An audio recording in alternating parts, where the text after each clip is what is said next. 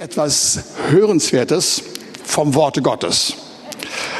Und zwar will ich euch aus dem Philipperbrief, die Kapitel, den Kapitel, das Kapitel 3, 1 bis 15 vorlegen.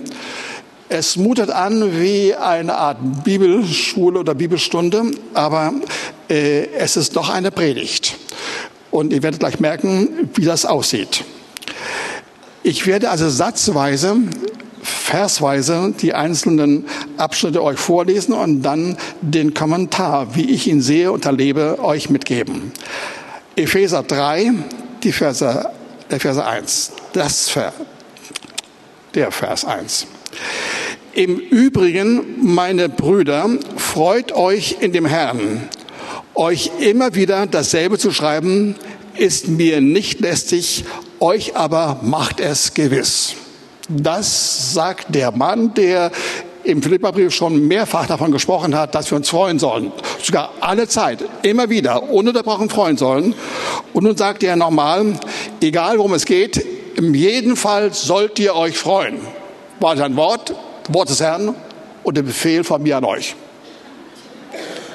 Ich finde das sehr gut. Und wir sollen unserer Sache gewiss sein, wirklich gewiss sein, dass es richtig ist, angemessen ist, möglich ist und dass es gut tut. Ihr Lieben, der Herr will das. Der Herr will, dass sein Volk sich freuen kann. Kann einer Amen sagen? Ja, okay. Vielen Dank. Jetzt kommt das Gegenstück. Vers 2. Habt Acht auf die Hunde habt Acht auf die bösen Arbeiter, habt Acht auf die Zerschneidung. Das steht im nächsten Vers also.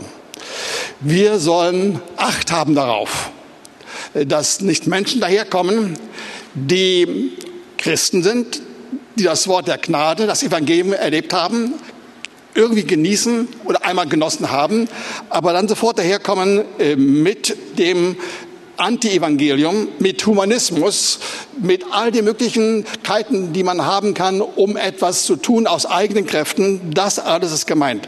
Und das nennt tatsächlich äh, Paulus Hunde. Das ist irre. Kaum verstehbar nächsten, nächste Formulierung heißt dann die bösen Arbeiter. Also diejenigen, die sich selbst betrügen, ja, diejenigen, die eigentlich das Evangelium kennen, das Leben aus Gnade, aber dann doch beschnitten sind. Offenbar auch eine Beschneidung im, im Herzen und deswegen nennt Paulus sie die Zerschneidung. Also die Vertreter des mosaischen Gesetzes haben hineingefunden in das Evangelium. Und nun sagt uns der Herr, äh, dass wir uns mit aller Gewalt dagegen stellen sollen. Er, der wirklich jemand war, der ansonsten sein Volk so geliebt hat wie, wie, wie nichts anderes auf dieser Erde, er sagt aber, wer in dem Rahmen des Evangeliums in der Gemeinde, wo Gnade herrschen soll, das, das Anti-Evangelium bringt, nämlich die Leistung, nämlich die Gesetzlichkeit, äh, der kommt in größte Schwierigkeiten und bringt andere in große Schwierigkeiten. Ihr Lieben, das Gesetz, das von Gott kommt, Gott hat das Gesetz eingesetzt eingesetzt. Das Gesetz ist nicht für uns Christen da, für die, die wir Ja gesagt haben, sie Jesus uns bekehrt haben. Das Gesetz ist für die anderen da, die den Herrn noch nicht kennen um an ihnen sich zu versuchen und zu merken, sie schaffen das nicht in ihrer Verzweiflung, dann zur Gnade zu kommen und dann Erlösung zu erleben. Das ist so die Formel. Ja? Das Gesetz ist tatsächlich von Gott, kommt von Gott, seine ewigen Normen. Ja? Aber sie sind eigentlich oder ganz gewiss nicht für uns da, die wir den Herrn kennen, sondern für die anderen. Noch einmal, sie sollen es probieren, sie sollen, weil sie Gott ehren und achten wollen, irgendwie versuchen, es zu schaffen. Sie werden es nicht schaffen. In ihrer Verzweiflung sollen sie dann zur Gnade Gnade kommen und sollen dann das Evangelium erleben und Kinder Gottes werden. Das ist die Regel. Und die ist sehr, sehr klar. Gesetz ist nicht für die Ungläubigen. Für uns ist die Gnade da. Und wenn wir die Gnade haben, ihr Lieben, haben wir auch die Liebe. Und bisher immer dann, wenn im Reiche Gottes ja, in der Zone der Gnade jemand große Mühe hat, sich freuen zu können oder wenig Liebe weiß, kennt und weitergeben kann, dann kann das unter anderem oder ziemlich sicher unter anderem auch damit zu tun haben, dass der Betreffende Gnade mit Gesetzlichkeit und Gesetz verbindet und dann nicht weiterkommt. Vers 3. Denn wir sind die Beschneidung. Vorher war von der Zerschneidung die Rede, jetzt ist von der Beschneidung. Wir sind die Beschneidung, die wir Gott im Geist dienen und uns in Jesus Christus rühmen und nicht auf das Fleisch setzen. Wisst ihr, wir sind die Beschneidung. Das heißt, wir haben sie nicht erfahren, sondern wir sind sie. Wir sind die Beschneidung in dem Sinne, dass sie ständig an uns geschieht in unserem Herzen. So ist es gemeint. Und wenn wir so im Herzen beschnitten sind, das heißt also, wenn die Gnade Gottes unser Leben bestimmt und uns erfüllt, ja, dann sind wir imstande herauszutreten aus, aus, dem, äh, aus der Pflicht, aus dem Zwang, uns selbst zu bedienen aufgrund dessen, was wir können, sind und haben, sondern dann sind wir Menschen der Gnade und dann können wir dem Herrn, Gott selbst, vertrauen und glauben durch das, was wir in Jesus haben. So können wir Gott ehren, wenn wir ihm sagen, wie Jesus unser Leben ausmacht und es bewirkt. Dann können wir so Gott dienen und dann, ihr Lieben, vertrauen wir nicht mehr auf unser Fleisch.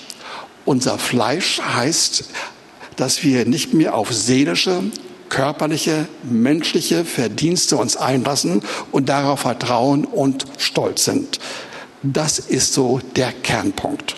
Nun lesen wir die Verse 4 bis 6, um zu erkennen, wie im Fall von Paulus das ausgesehen hat obwohl auch ich mein Vertrauen auf Fleisch setzen könnte, wenn ein anderer meint, er könne auf Fleisch vertrauen, ich viel mehr.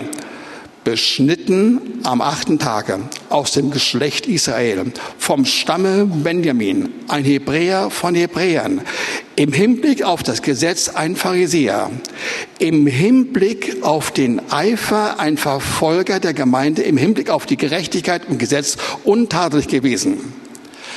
Dieser Mann war ein, ein geniales moralisches Genie, ihr Lieben. Der hat das wirklich getan. Er wusste, aus welcher Herkunft, aus welcher Geschichte, aus welcher Familie er kommt. Ja. Er war stolz darauf, äh, dass er Jude war, dass er ein Benjamiter war. Er, er war ein Pharisäer. Er war scharf darauf, wirklich alle Dinge zu tun, die das Wort von ihm erwartet und hat es auch, soweit er konnte und offenbar im Sichtbaren tatsächlich auch eingehalten. Allerdings hat er die Gemeinde Jesu verfolgt und dabei sicherlich einige zu Tode gebracht.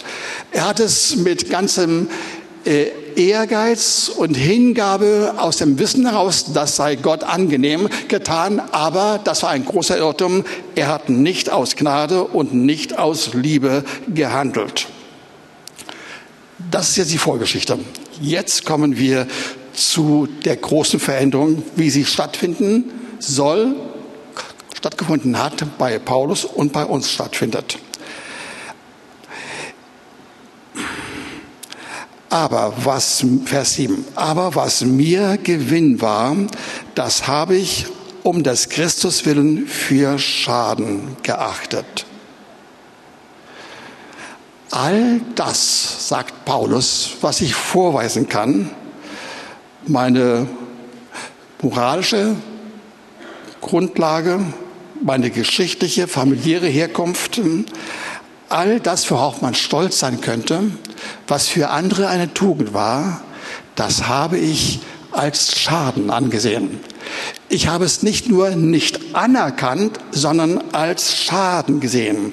als ein Fehler, als ein Problem, als etwas, was negativ ist, ja, äh, was nicht zu mir gehören sollte. Das meint er. All das, was sonst auf dieser Erde in der Menge von allen Wohltaten und Tugenden zu sagen wäre, hat Paulus für sich als einzigen Schaden, als etwas Verkehrtes angesehen. Das war seine Sicht. Aber es war nicht nur die in der Vergangenheit, sondern auch in der Gegenwart. Vers 8. Ja, wahrlich, ich achte alles für Schaden gegenüber der, der übertreffenden Erkenntnis Christi Jesu, meines Herrn, um deswillen ich alles eingebüßt habe und ich achte es für Dreck, damit ich Christus gewinne. Er sagt, das war nicht nur meine Einstellung in früheren Zeiten, sondern das gilt bis zum heutigen Tage. All das, ihr Lieben, äh, was ich so früher erlebt habe, das ist Vergangenheit. Ja, ich bin ein ganz anderer geworden. Ja, und das, das bewerte ich gemessen an dem, was ich durch Jesus erfahren habe, wie er mein Leben ausmacht, wie mein ganzes Dasein nur besteht aus Gnade, Freude und Liebe. Gemessen daran, dann werde ich das als Dreck. Im Deutschen würde das das S-Wort bedeuten. S-Wort. Ihr wisst, was ich meine, ja? Reiflich und häufig erwähnt. Äh, in der Medizin gab es so eine seriöse ähm, Illustroform, äh, das zu beschreiben, äh, was man als Mediziner manchmal auch ähm, benennen muss, den Inhalt von den Därmen, ja, wie er dann am Ende rauskommt, ja. Das nennt man griechisch Skybala. Und hatte mich gewundert, dass in, unter meinen Kollegen äh, dieser Begriff im Griechischen erscheint, aber siehe da, jetzt heißt es ja, das ist tatsächlich das griechische Wort für Darminhalt, einmal so ausgedrückt, ja. ja. Und Paulus sagt, das ist für mich Dreck, es. Damit will ich nichts zu tun haben, will er sagen.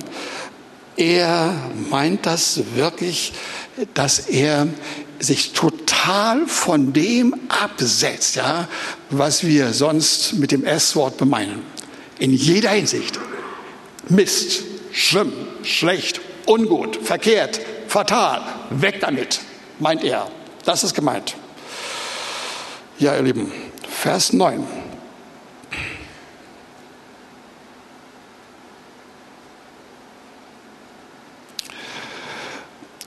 Um damit ich Christus gewinne und in ihm erfunden werde, indem ich nicht meine eigene Gerechtigkeit habe, die aus dem Gesetz kommt, sondern die durch Glauben an Christus, die Gerechtigkeit aus Gott aufgrund des Glaubens. Paulus will sagen, ich definiere mich völlig anders ich bin in Christus erfunden und erkannt und lokalisiert. Das bin ich. Ich bin jemand, der Jesus empfangen hatte, Ja gesagt hatte zu ihm, geglaubt hat, dass er, der Herr, meine Sünde auf sich geladen hat. Nun ist sie bei ihm und nicht mehr bei mir. Und indem ich das glaube, nehme ich das an. Ich glaube nicht nur im Sinne einer, eines geistigen Besitzes, nein, ich empfange das wirklich, ihr Lieben, und das meint der Herr. Der Herr meint, dass wir durch den Heiligen Geist, ja, diese neue Gerechtigkeit, die Summe von allem Guten und Göttlichen, was er uns geben möchte, dass sie uns das zusteht und dass wir das empfangen können und dass wir das erleben können und genießen können. Wir übernehmen im Glauben das, was der Herr hatte und uns gegeben hatte und es gehört nun uns. Es ist wirklich unser Besitz. Du bist durch Jesus im Glauben gerecht geworden und hast eine Erkenntnis, die alles Gute umfasst, was der Herr dir geben möchte. Das ist gemeint und nicht weniger. Das ist toll. Und jetzt kommen zwei Verse, die sind interessant, ein bisschen schwierig, aber das kriegen wir hin. Vers 10. um ihn zu erkennen und die Kraft seiner Auferstehung und die Gemeinschaft seiner Leiden, indem ich seinem Tod gleichförmig werde. Paulus will sagen, in diesem Prozess, von dem ich gerade gesprochen habe, geht etwas vonstatten, das ungeheuerlich ist. Er sagt, ich will ihn erkennen in jeder Hinsicht. Er soll ständig in mir wirken und all das Gute bewirken, was er sagt, was ich brauche. Und dann sagt er, und die Kraft seiner Auferstehung und die Gemeinschaft seiner Leiden, indem ich seinem Tod gleichförmig bin. Das ist, wenn man das so hört, ziemlich schwierig zu verstehen. Das hat es irgendwie an sich, dass er uns runterreißen will, dass uns sagen will, ah ja, da muss man wohl doch durch einen Prozess von Leiden durch und durch Sterben hindurchgehen. Das ist sehr schwierig. Ob ich das schaffe und ob ich das will, weiß ich nicht. Das ist so kompliziert. Ich kapiere das nicht so richtig. Aber wenn wir genau hinschauen, dann meint das etwas anderes. Ja? Es meint, ich will ihn erkennen und die Kraft seiner Auferstehung. Er redet von einer Kraft der Auferstehung, die man jetzt schon haben kann, die er damals zu seinen Lebzeiten jetzt schon hatte und die wir jetzt schon haben sollen. Ähm, und die Gemeinschaft seiner Leiden, indem er seinem Tod gleichförmig wird. Ihr Lieben, erst kommt, hört zu, wenn wir diesen Schritt gehen, erst kommt die Auferstehung, die wir jetzt schon haben sollen.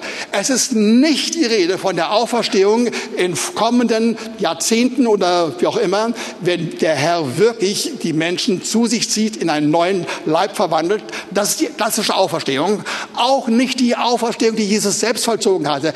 Es ist die Auferstehung in unserer Zeit. Und hört, das Besondere ist dabei, und das will ich herausstellen, dass wir, wenn wir im Glauben die Gerechtigkeit auf uns nehmen, dass wir diese Gerechtigkeit mit Auferstehung gleich am Anfang haben. Wir fangen mit der Auferstehung an, um dabei zu erleben, dass wir im Rahmen von dem, was wir im Glauben begriffen haben, dass wir auch ähm, Anteil haben an seinem Leiden und an seinem Tod. Ja? In dem Sinne bitte, dass, dass Jesus selbst gelitten hat und den Tod erlitten hatte, weil er unsere Sünde auf sich genommen hat. Nicht seine, sondern unsere Sünde. Und weil er unsere Sünde getragen hatte, deswegen musste er leiden und deswegen hat er Schmerzen gehabt und deswegen musste er sterben. Aber das ist seine Angelegenheit. Das ist geschehen. Das ist geschehen. Für uns gilt, wenn wir hineingehen in diesen Prozess, von dem ich gerade spreche, fangen wir mit der Auferstehung an. Mit der jetzigen Auferstehung. Könnt ihr das verstehen? Ungefähr. Im nächsten Vers geht es weiter. Im Vers 11. Damit ich zur Auferstehung aus dem Toten gelange. An der Stelle, ihr Lieben, muss ich eingreifen eingreifen sogar hinein in die Übersetzung. Sie stimmt nicht richtig. Sie stimmt einfach nicht.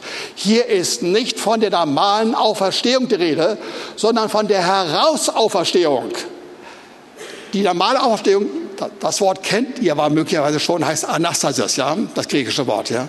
Aber das Wort, was hier steht, ist die Ex-Anastasis, die Herausauferstehung. Eine andere Form von Auferstehung, die jetzt schon beginnt. Heute, gestern, nächsten Tagen beginnt, die wir jetzt schon haben sollen, indem wir von vornherein aus Ungerechtigkeit, aus all den Folgen der Ungerechtigkeit herausgehen und sagen, Herr, das gilt für mich.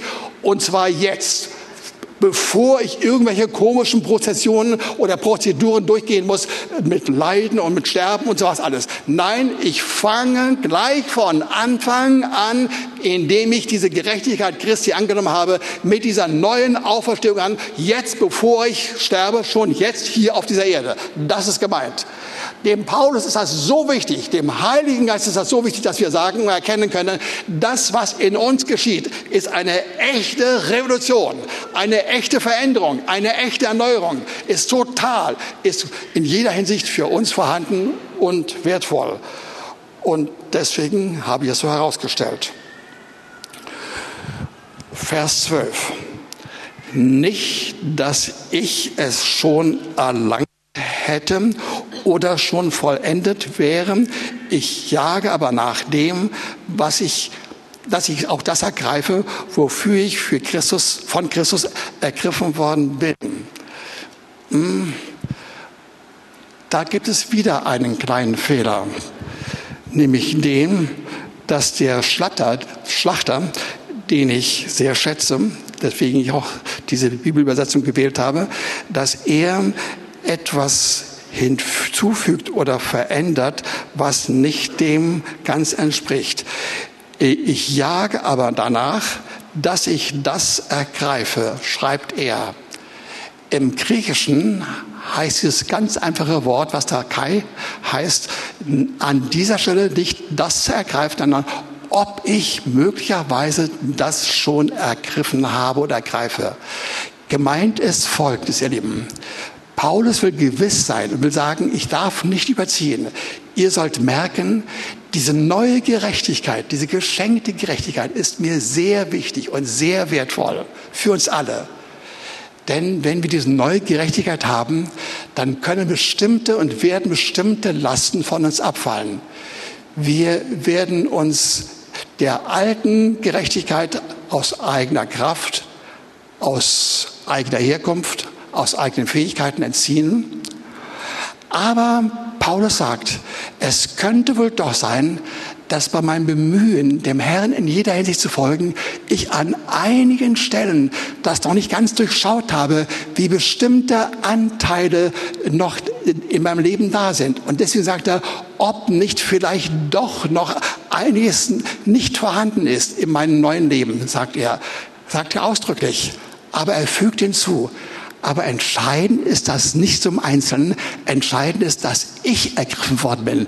Nicht, dass ich alle letzte Weisheiten ergriffen habe, sondern dass ich selbst von Jesus ergriffen worden bin. Ich bin gerecht gesprochen. Ich bin total gerecht, ja. Und ich kann mich freuen und genießen. Und ihr Lieben, so sagt er weiter, ich kann von daher die Vergangenheit vergessen.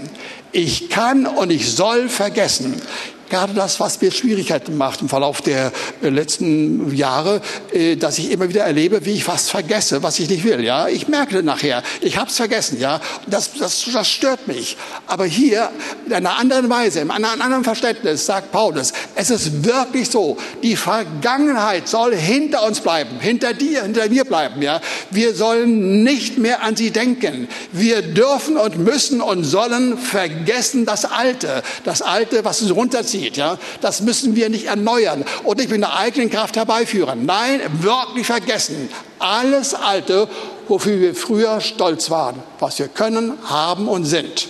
Unsere Leistung, unsere Errungenschaften, unsere Fähigkeiten, all das, was wir präsentieren, das meint Paulus, das sollten wir beiseite tun. Wirklich beiseite tun. Und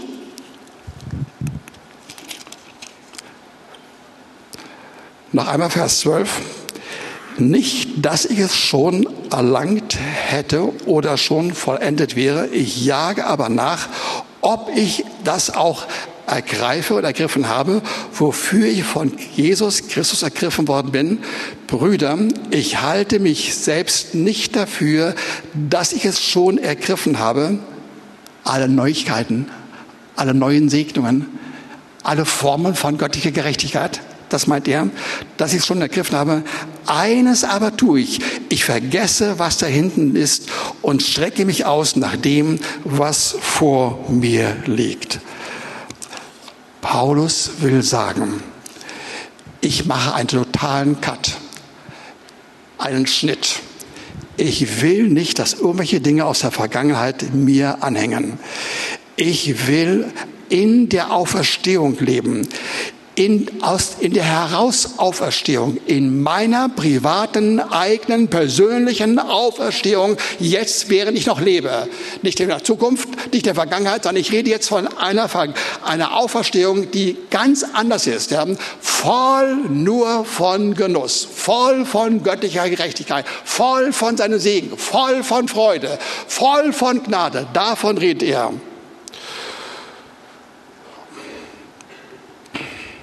Vers 13. Brüder, ich halte mich selbst nicht dafür, dass ich es schon ergriffen habe. Eines aber tue ich, vergesse, was da hinten ist und strecke mich aus nach dem, was vor mir liegt. Und ich jage auf das Ziel zu, den Kampfpreis der himmlischen Berufung Gottes in Christus Jesus. Ihr Lieben, wir dürfen hier nicht einen Fehler begehen, dass wir das Wort Kampf hören. Kampf, oh, muss kämpfen, muss kämpfen. Nein, hier ist vom Kampfpreis die Rede, vom Preis, nicht vom Kämpfen die Rede. Und der Herr will uns sagen, anhand des Paulus, ja, und das gilt für jeden von uns, ja, wir haben eine Berufung eine Berufung, die schön ist und glorreich ist, nämlich die, dass wir uns ausstrecken nach unserer neuen Zukunft, die am besten jetzt schon beginnt. Ja? Wir sollen uns nicht abmühen, wir sollen uns nicht anstrengen, wir sollen uns nicht ausstrecken mit aller Mühe und aller Hingabe, um all das zu erreichen, was denkbar ist. Nein, nein, nein, sondern einfach sagen, alles, was ich habe und brauche, ist bereits da, ist bereits da. Das gehört mir. Und so sagt er dann im dem nächsten Vers, lasst uns alle, die wir gereift sind, so gesinnt sein. Auch hier muss ich eine leichte Korrektur vornehmen, nicht weil ich Lust daran habe, sondern weil mir das sehr wichtig ist. Das sind Dinge, die mir seit vielen Jahren bekannt sind. Hier sagt Paulus nämlich, lasst uns, wie er sagt, die wir gereift sind, gesinnt sein. Gesinnt sein ist richtig. In dieser Haltung sollten wir gesinnt sein. Aber es ist nicht gemeint eine Art Reifung wie man früher von der Reifeprüfung gesprochen hat, ja, dass man reif geworden ist in irgendeiner Hinsicht. Nein, keine Reifung, sondern noch schlimmer, Vollkommenheit. Da steht das Wort Vollkommenheit. Und wenn man das hört, dann könnte man auch wirklich äh, an, in Zittern und Angst bekommen. Wir, ich soll vollkommen sein, moralisch vollkommen sein. Erstens ist es nicht gemeint und zweitens, ihr Lieben, in den Briefen des Apostel Paulus steht das Wort mehrfach, aber in einem anderen Zusammenhang, eindeutig anders. Vollkommenheit meint nämlich Mündigkeit. Mündigkeit. Und mündig heißt, äh, dass wir durch den Heiligen Geist und im Heiligen Geist so intensiv leben können, äh, dass wir in den Stand gesetzt werden, die Erbschaft zu bekommen. Versteht ihr? All das ist logisch verbunden. Wir sollen auf dieser Erde jetzt schon, in unseren jetzigen Tagen, Wochen, Monaten, wir sollen jetzt schon wirklich eine göttliche Erbschaft bekommen, die wir durch den Heiligen Geist ausgezahlt bekommen.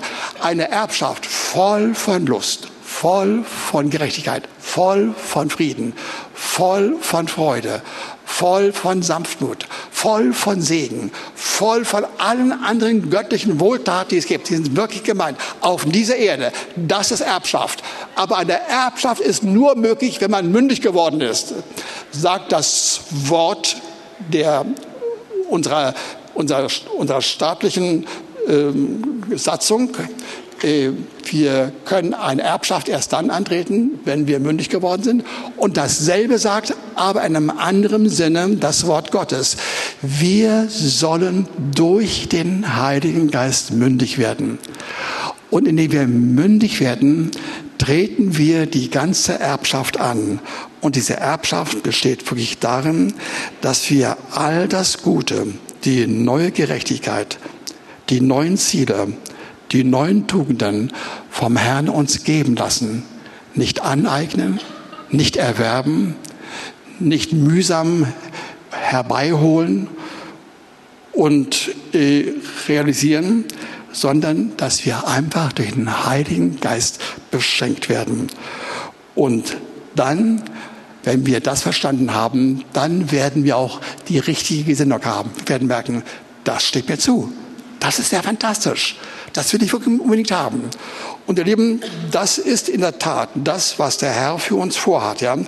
Ein Maximum an Leben ein Maximum an Freude, ein Maximum an Kraft, ein Maximum an Lust, ein Maximum an Überwindung. All das ist tatsächlich gemeint, tatsächlich gemeint. Unter der Voraussetzung, dieser einen Voraussetzung, die hier beschrieben wird, ja, äh, dass wir nicht auf das Alte schauen, dass wir nicht die Tugenden, die Tugenden des Humanismus anstarren und bewundern, sondern wir merken, dass das eine Antitugend ist. Wir sind nicht Menschen der, des, Human, des humanistischen Denkens da. Wir sind nicht dafür da, sondern wir sind dafür da, dass wir Gerechtigkeit durch Gnade aus Glauben empfangen. Und damit das wirklich dann tatsächlich im praktischen Leben wirklich wird. Deswegen sagt das Wort uns, kommt der Heilige Geist, der uns helfen will, uns beistehen will. Er will uns verstehbar machen, wie das praktisch umgesetzt wird, wie es leicht ist, wie es Spaß macht, wie man sich nicht anstrengen muss, wie man den Heiligen Geist immer wieder neu einlädt, wie er es uns so leicht macht und verfügbar macht. Er sagt, ja, das ist wirklich so gemeint. Die Gerechtigkeit Gottes ist da in der ganzen Breite, in der ganzen Tiefe. Und du sollst das genießen. Und indem du es in dir hast, sollst du erfahren, dass du ein einzigartiges Beispiel, ein beeindruckendes, ein berückendes Beispiel dafür bist, wie man auf dieser Erde den Herrn erleben kann in der Deutung, Unterstützung durch den Heiligen Geist. Und dann werden wir merken, haben wir ein Verlangen, eine Sehnsucht, uns auszustrecken hin zu den Wohltaten. Und dazu sind wir berufen, auch wir als Gemeinde, jeder Einzelne. Das klingt vielleicht für einige zu fantastisch, aber das ist die Wahrheit, eine erlebbare Wahrheit, über die ich mich freue, die ich genieße und ich jedem Einzelnen bei uns gönne. Mein Aufruf an dich ist, lass dir vom Heiligen Geist sagen, wo du dich noch abmühst, wo du dich noch bemühst darum, mit Energie, mit Hingabe, mit all dem, was du hast an Einsatz, an Pflichten und so weiter. Äh, lass dir sagen, wie du das bis jetzt verfolgt hast und wie es runterzieht. Es raubt dir die Freude, es raubt dir den Segen, es raubt dir die Liebe, es raubt dir alles. Und wir sollen solche Menschen sein, die voll von dem sind, was das Wort uns sagt, es wirklich erleben und genießen. Das soll aus unseren Augen herausschauen. Das sollen wir ausdrücken mit dem, was wir, was wir sagen, wie wir uns erklären. Das soll unsere neue Natur werden, ohne uns abzumühen. Und dazu lade ich euch ganz herzlich ein. Das ist wirklich möglich, das ist denkbar, das gehört uns, das ist unser Los, ja, das ist unser Ziel und das ist praktisch vorhanden für jedermann, der es haben will. Lasst uns vernünftig sein und nicht mehr uns verlassen wollen auf unsere Fähigkeiten, auf unsere Herkunft, auf unsere Moral, auf all das, was typisch ist für uns, sondern nur auf das, was der Herr uns gegeben hat und was der Heilige Geist sichtbar machen möchte. Amen.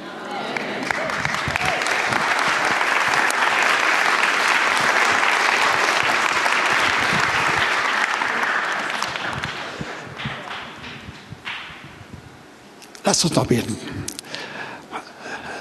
Danke für dein Wort und danke für den Heiligen Geist, der dein Wort verdeutlicht, erklärt und in uns zur Wirksamkeit bringt. Danke, dass jeder in diesem Raum in den Genuss dieser Erfahrung kommen soll oder wenn sie bereits da ist, steigern soll. Danke, Heiliger Geist, dass du Jesus so lieb hast und ihn verherrlichen willst, damit wir ihn voll erfassen können und durch deine Interpretation und durch deine Deutung uns klar wird, welches die Wohltaten sind. Und ich segne unter uns vor allem diejenigen, die in großen Nöten sind die sich abmühen. Auch die Person, die vorhin genannt worden war, von Anja. Ich segne diejenigen, die merken, das ist doch nicht ganz meine Erfahrung. Ich spüre, es stimmt, ich spüre es wirklich, ich erlebe es manches Mal, Herr, aber nicht durchgehend. Und ist es von dir so wunderbar gedacht, dass du uns ergreifst und dass wir auf, vielleicht sogar auf manche Feinheiten verzichten können, wenn wir das Ganze erleben. Das sagt dieser Text. Dass Paulus auch selbst sagt, ich kann nicht bezeugen, dass ich alles schon total erfasst und verstanden habe, aber ich weiß, ich bin ergriffen.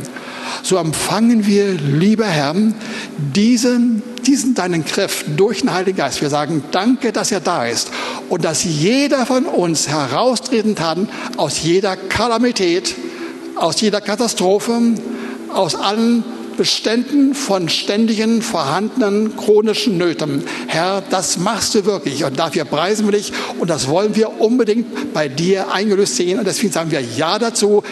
Das alles gehört mir, gehört uns und ich ergreife es jetzt. Amen. Amen.